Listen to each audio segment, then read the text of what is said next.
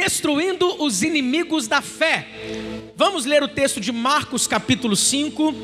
Nós vamos ler do verso 21 até o 24 e depois nós vamos pular e vamos para o 35 até o 42.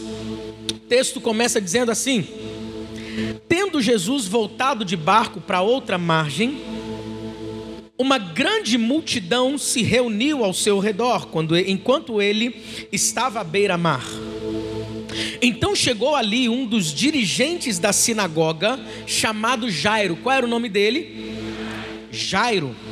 Vendo Jesus, prostrou-se aos seus pés e lhe implorou insistentemente: Minha filhinha está morrendo, vem por favor, impõe as mãos sobre ela para que ela seja curada e viva.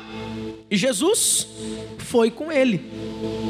Uma grande multidão o seguia e o comprimia. Verso 35. Enquanto Jesus ainda estava falando, chegaram algumas pessoas da casa de Jairo, o dirigente da sinagoga, e disseram assim: Jairo, sua filha morreu. Não precisa incomodar mais o mestre. Não fazendo caso do que eles disseram, Jesus, Jesus é maravilhoso. Jesus não fez caso do que eles disseram. Eles deram notícia de morte. Jesus fez assim: estou nem aí para essa notícia. Jesus é assim, amém, gente? Não, é, não fazendo caso do que eles disseram, Jesus disse ao dirigente da sinagoga, para Jairo: Não tenha medo, tão somente creia. E não deixou ninguém segui-lo, senão Pedro, Tiago e João, irmão de Tiago. Quando chegaram à casa do dirigente da sinagoga, Jesus viu um alvoroço, com gente chorando e se lamentando em alta voz. Então entrou e lhes disse: Por que todo esse alvoroço e lamento? A criança não está morta, mas ela dorme. Mas todos começaram a rir de Jesus. Ele, porém, ordenou que eles saíssem.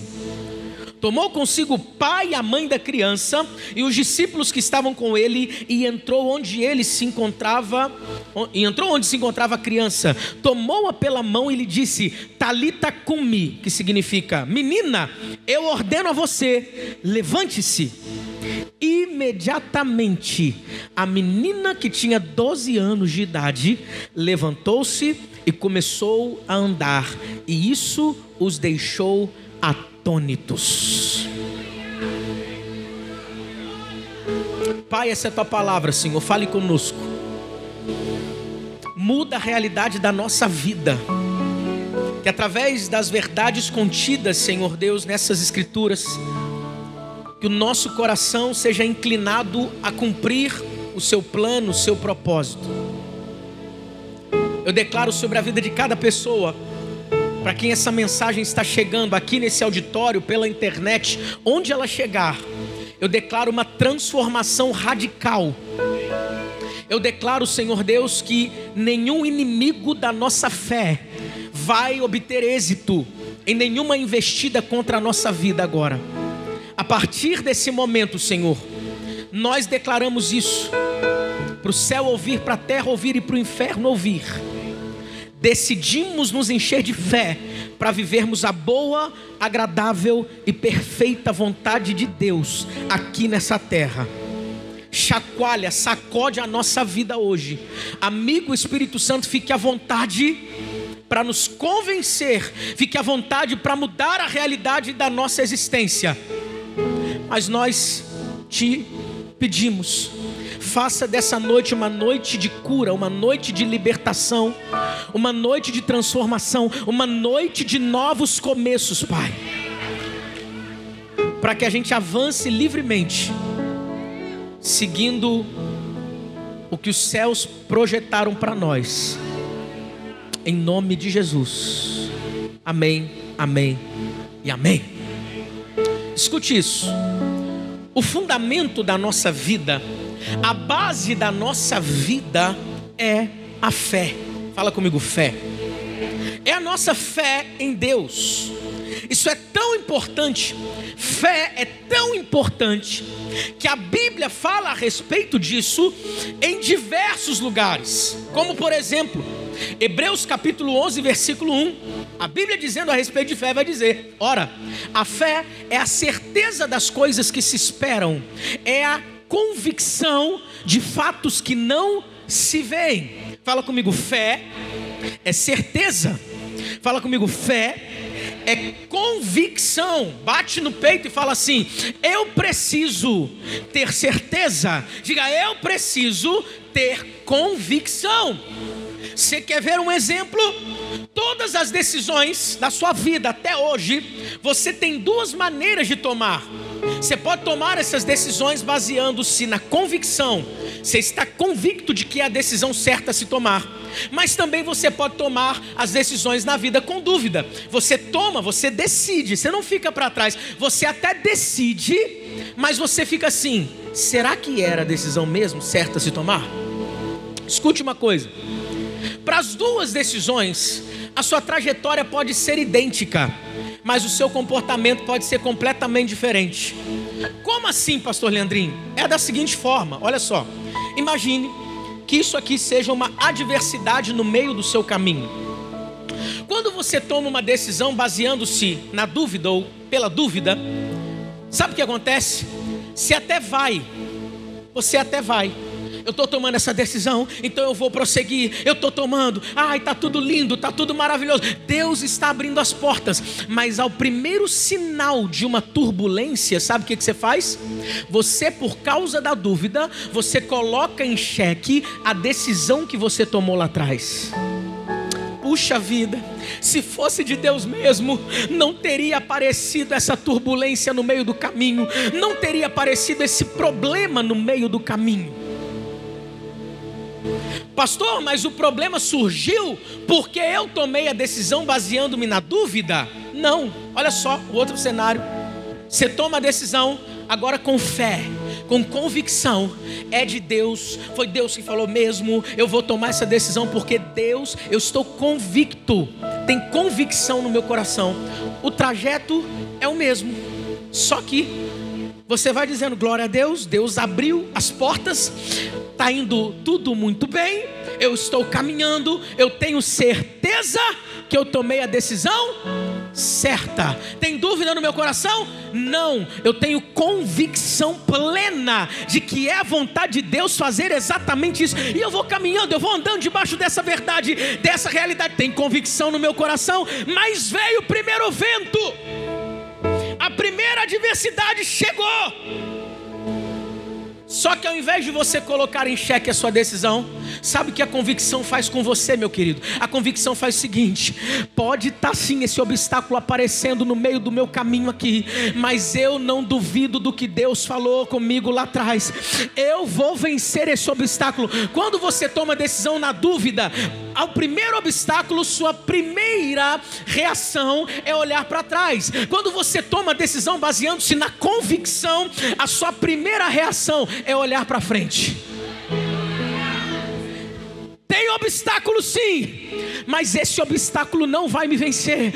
Eu vou transpor esse obstáculo. Deus já me deu força e tudo que eu preciso. Eu vou passar por cima disso e vou continuar caminhando rumo à promessa de Deus para minha vida. Tem alguém que acredita nisso aqui nessa noite?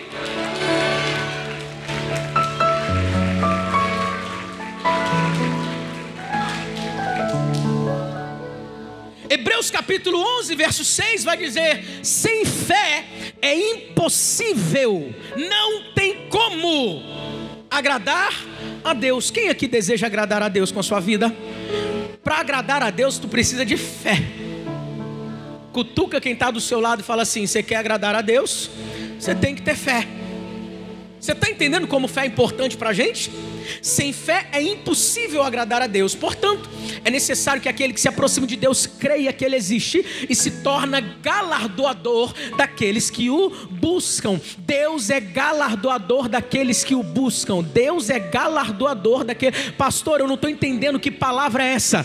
Deus é presenteador daqueles que o buscam. Se você busca a vontade de Deus para a tua vida, se você quer acertar teu caminho, meu lindo, pode preparar, porque tem chuva de presentes dos céus descendo sobre a tua vida, descendo sobre a tua casa, descendo sobre a tua família. Se você crê nisso, dá glória a Deus aí no seu lugar, pelo amor de Deus.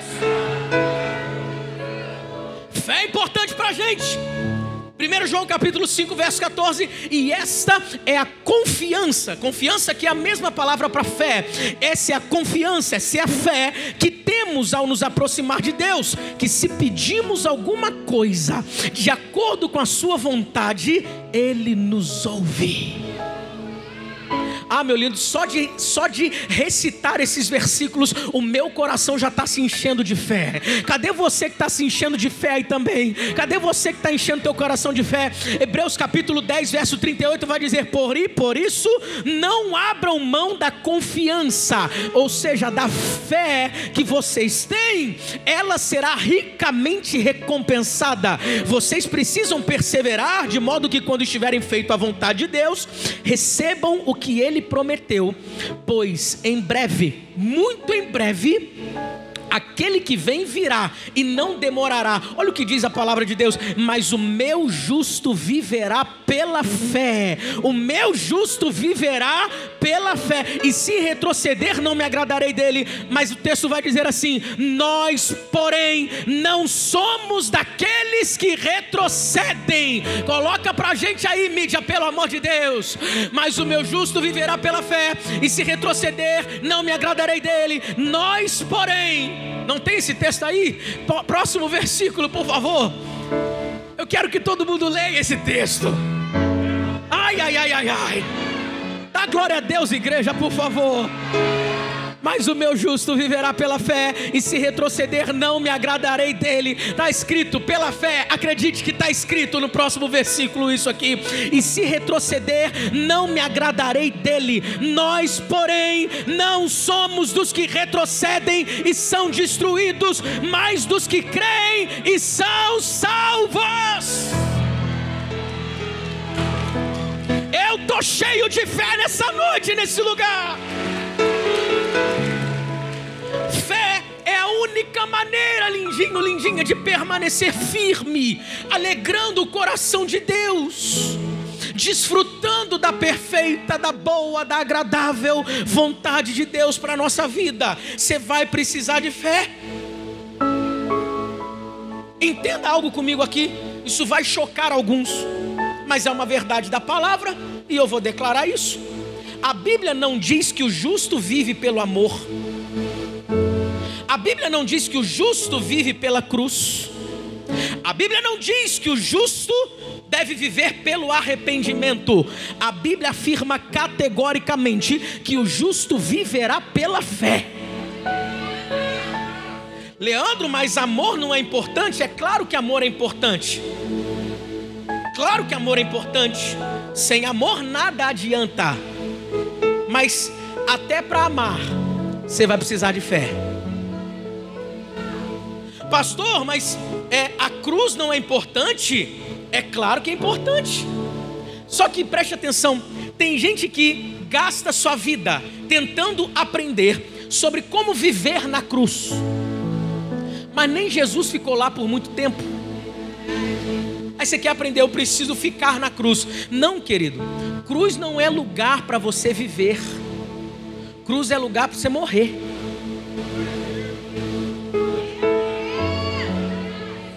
nós não vivemos pela cruz, nós vivemos a partir da cruz.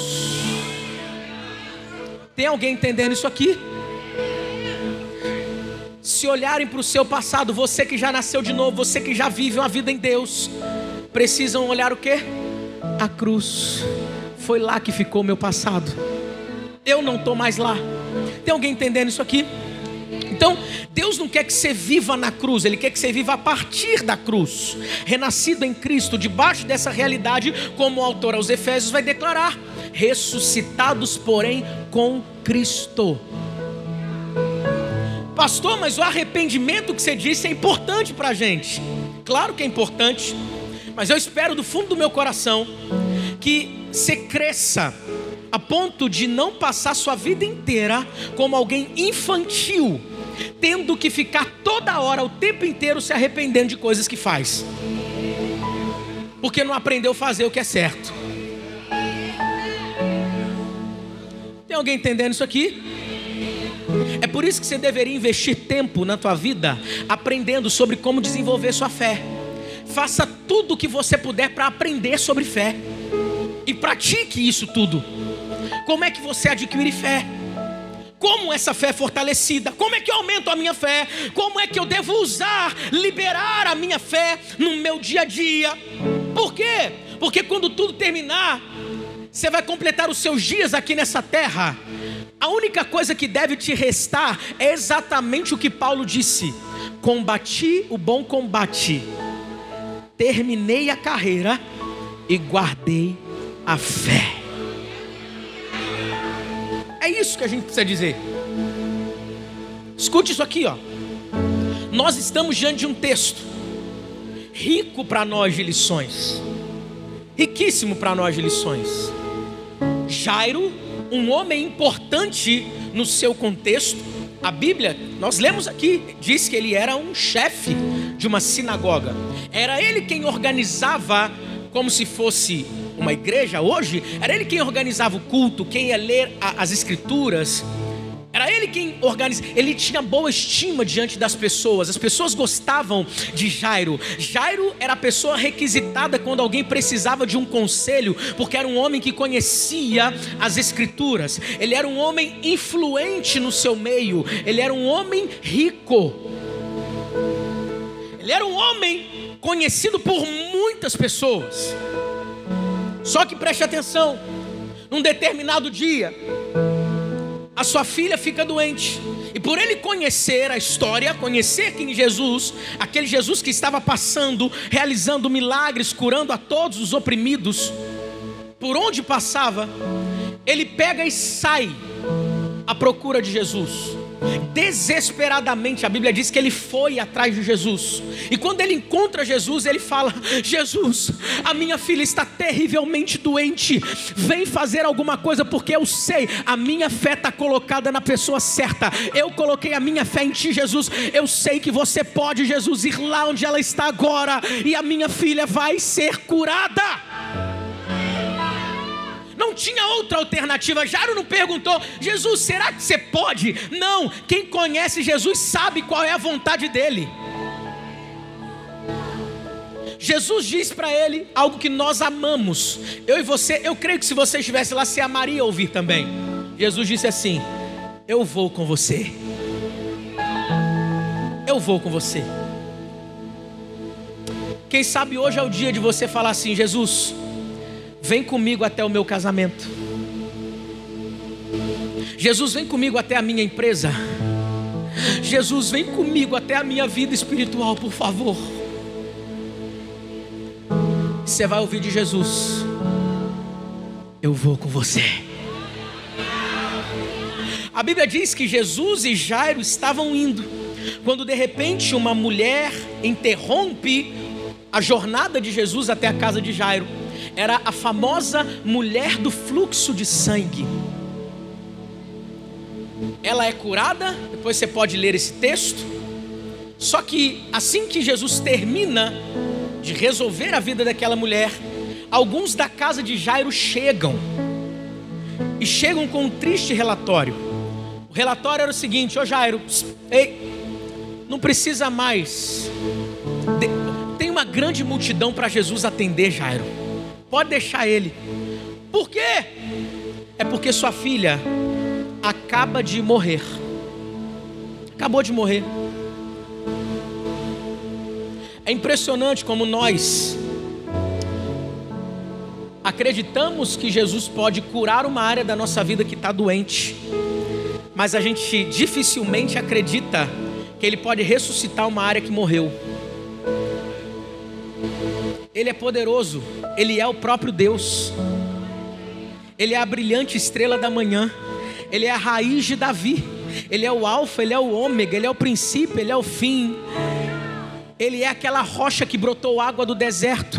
Ele é tudo que você precisa. Jesus é o seu Salvador. Jesus é o seu Senhor. Jesus é aquele que era, aquele que é e aquele que há de vir. Jesus é o mesmo ontem, hoje e sempre será. Se a Bíblia diz que ele andava por toda parte curando a todos os oprimidos pelo diabo, porque Deus era com ele. Ele morreu, mas ao terceiro dia ressuscitou. Se ele ressuscitou, ele ainda está vivo. Se ele está vivo, vivo, Ele continua dizendo para você: Eu vou com você.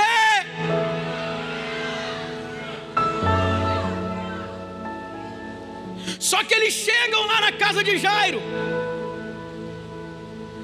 para surpresa de Jesus, mas não das pessoas que estavam ali, porque o cenário natural é exatamente o que a gente vê: se morreu, tem que ter velório. Mas para Jesus não é assim, meu lindo. Se morreu, pode ressuscitar. Jesus chega e fala: O que, que vocês estão chorando? A menina, ela não morreu, ela só dorme. No mesmo instante, olha o povo bipolar que estava ali. Estavam chorando, pranteando. De repente, eles começam a zombar de Jesus, rir. Sabe as risadinhas sarcásticas? Jesus fala assim: sai todo mundo daqui. Então Jesus entra com o pai, a mãe da menina e os seus discípulos. E o milagre da ressurreição acontece. Escute isso. Nós precisamos guardar e proteger a única coisa que vai nos fazer completar a missão de Deus aqui nessa terra e nos garantir um passaporte para a eternidade. Gente vai perceber isso na vida de Jairo. Mas, pastor Leandrinho, como é que eu não retrocedo, que, retrocedo em dias difíceis? O que, que eu tenho que fazer para não perder essa fé em dias difíceis? Porque tem horas, pastor, que dá vontade de largar tudo. Tem hora que dá vontade de chutar o balde. Tem hora que dá vontade de desistir. Escute isso. Essa história de Jairo nos ensina a remover da nossa vida três inimigos da nossa fé que tentam nos derrubar o tempo inteiro. Se você aprender hoje a destruir esses três inimigos da sua fé, você se torna uma pessoa imparável. Não, vou repetir isso aqui. Você se torna uma pessoa imparável por causa da sua fé em Deus.